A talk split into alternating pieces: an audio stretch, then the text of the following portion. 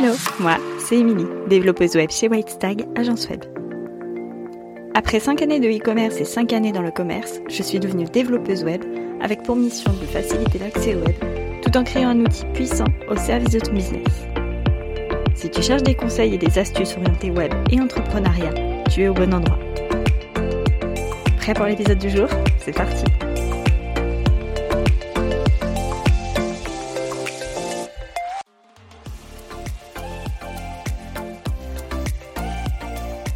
Hello, on se retrouve aujourd'hui pour un nouvel épisode de podcast. Un épisode un petit peu spécial puisqu'aujourd'hui je reçois une invitée. Je reçois Florence qui est rédactrice SEO et copywriter. Je ne vous en dis pas plus, je vais la laisser se présenter. Coucou Florence, est-ce que tu peux nous dire qui tu es, ce que tu fais, auprès de qui tu interviens et comment? Bonjour Émilie, alors ben, je suis copywriter. Euh, j'aide les entrepreneurs à booster leur chiffre d'affaires grâce à une écriture impactante. Tu vas me demander sûrement ce qu'est une écriture impactante. Alors, c'est une écriture qui doit susciter la curiosité, l'émotion chez ton lecteur, et ça doit aussi donner envie de poursuivre la lecture. Ok, et du coup, euh, tu interviens auprès de, auprès de qui? Alors, moi, je peux intervenir auprès d'entrepreneurs, euh, tout type d'entrepreneurs, des startups, des PME, voilà, des indépendants, comme moi, par exemple, des coachs, euh, voilà, des infopreneurs, toute personne en fait qui aurait besoin de voilà d'améliorer en fait son, son contenu voilà pour euh, à destination de, de ses prospects. Ok, du coup aujourd'hui tu vas nous parler de copywriting et de rédaction SEO. La première question qu'on se pose, c'est tout simplement, c'est quoi la différence entre le copywriting et la rédaction SEO Alors, c'est vrai que le copywriting et la rédaction SEO, on a parfois tendance un peu à les confondre parce qu'en fait, on va utiliser euh, dans, chacun de ces domaines un outil commun qui est l'écriture. Pour le copywriting, les objectifs euh, ne seront pas les mêmes qu'en rédaction SEO. Euh, donc en copywriting, l'objectif final, si on veut le résumer en un mot, ça va être la vente. Donc on va plutôt rédiger des textes pour vendre et générer plus de chiffre d'affaires. On va chercher à inciter le prospect à passer à l'action, hein, que ce soit notamment en obtenant un like, un commentaire, une adresse mail, euh, une prise de rendez-vous ou euh, bah, tout simplement mettre des articles au panier et puis euh, acheter. Et on va donc, par ce fait, chercher à augmenter le taux de conversion et se démarquer avec un style percutant qui sera propre aux valeurs de, de, ta marque, donc qui va vraiment refléter tes valeurs. Alors qu'en rédaction SEO, il y aura plutôt une visée informative. On va viser à améliorer la visibilité et le référencement de ton site sur les moteurs de recherche on va également essayer de fidéliser tes lecteurs et d'augmenter la notoriété de ta marque. Et la stratégie va être aussi différente au niveau du copywriting et de la rédaction SEO. Alors autant la rédaction SEO, on va plutôt être dans la recherche de mots-clés pour euh, obtenir plus de trafic sur le site, tandis que pour le copywriting, on va chercher vraiment à comprendre le client. Alors on peut l'appeler client cible, client idéal, avatar client, persona, mais on va vraiment essayer d'employer aussi euh, son propre langage pour que justement le, client, enfin le prospect puisse se reconnaître. Et donc on va jouer l'empathie et euh, chercher à faire ressortir des émotions. Et c'est là justement l'intérêt de l'écriture persuasive. Et concrètement, si on applique ça euh, dans des cas, dans des cas très précis, qu'est-ce qui serait par exemple le plus approprié sur une page de vente?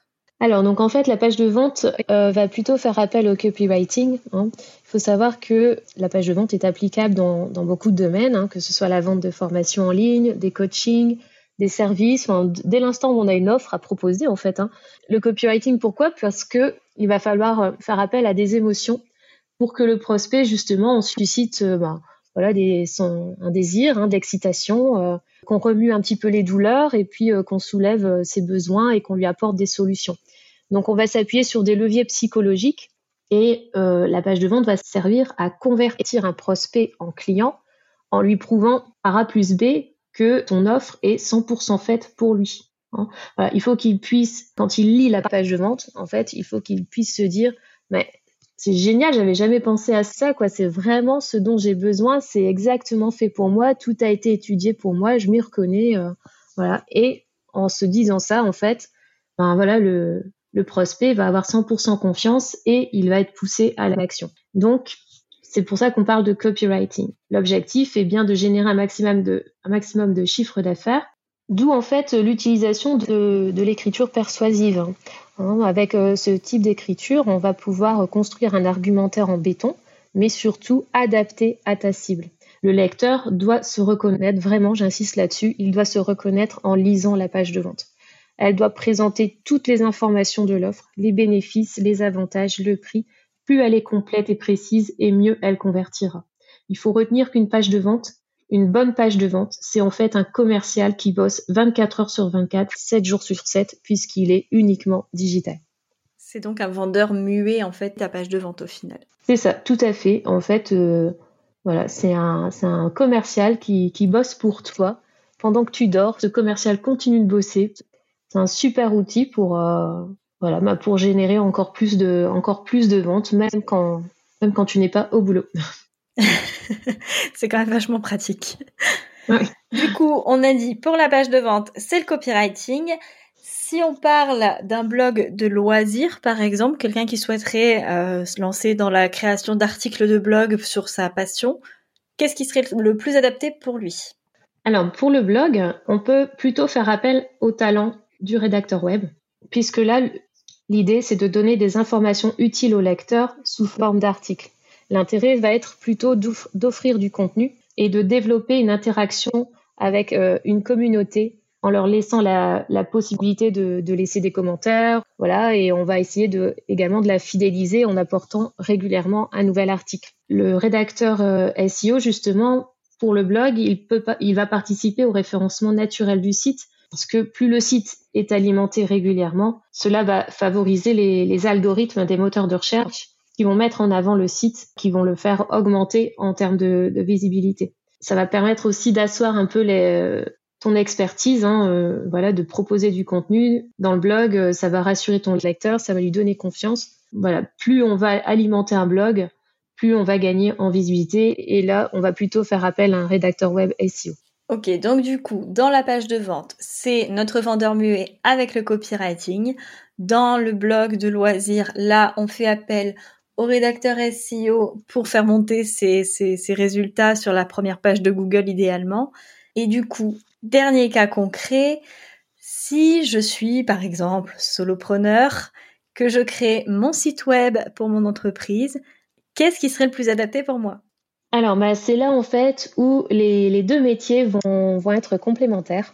Parce que là, on, peut faire appel aux deux. Soit on, peut trouver quelqu'un qui, euh, qui est à l'aise dans les deux domaines, et alors là, c'est la consécration. Mais en fait, pour un site web d'entreprise, quand on a un e-commerce par exemple, il faut utiliser à la fois le copywriting et la rédaction SEO. Le copywriting parce que bah, justement, on va chercher à, générer des ventes et aussi euh, la, rédaction SEO pour permettre au site d'être bien référencé et d'arriver sur la première page de Google. Le copywriting, je rappelle, c'est pour créer une émotion forte euh, avec un style d'écriture sexy. Donc ça va concerner plutôt la page d'accueil, la page de vente, la page à propos. Ça peut être aussi les landing pages, euh, voilà, les pages de capture, les fiches produits. Et le SEO, on va pouvoir travailler sur l'URL, euh, sur le title, le meta title, les balises, les liens internes. On peut alimenter le site web de, l'entreprise, que ce soit le e-commerce, par un, blog, hein, pour justement euh, continuer de, valoriser le site et de le référencer euh, dans la top liste de Google. Ok, donc si on résume cette fois-ci, page de vente, copywriting pour créer une émotion chez le lecteur et le transformer en acheteur blog de loisirs, on est plus sur de la rédaction SEO pour que notre lecteur nous trouve facilement sur les pages des moteurs de recherche. Et euh, site web d'entreprise, on fait un combo des deux pour susciter de l'émotion et en même temps pour être trouvé. C'est bien ça? C'est ça, ça c'est le combo gagnant. Eh ben écoute, c'est super. Alors du coup, un autre moyen de communication qui marche bien et dont on entend le plus parler en ce moment, enfin en tout cas de plus en plus parler, c'est la newsletter on en reçoit quand même beaucoup, beaucoup euh, par, euh, par jour. Qu'est-ce que toi, tu conseillerais pour que la newsletter, elle suscite de l'intérêt et que le lecteur euh, ouvre notre newsletter? Alors, bah d'abord, le titre. Il faut vraiment un titre qui tue.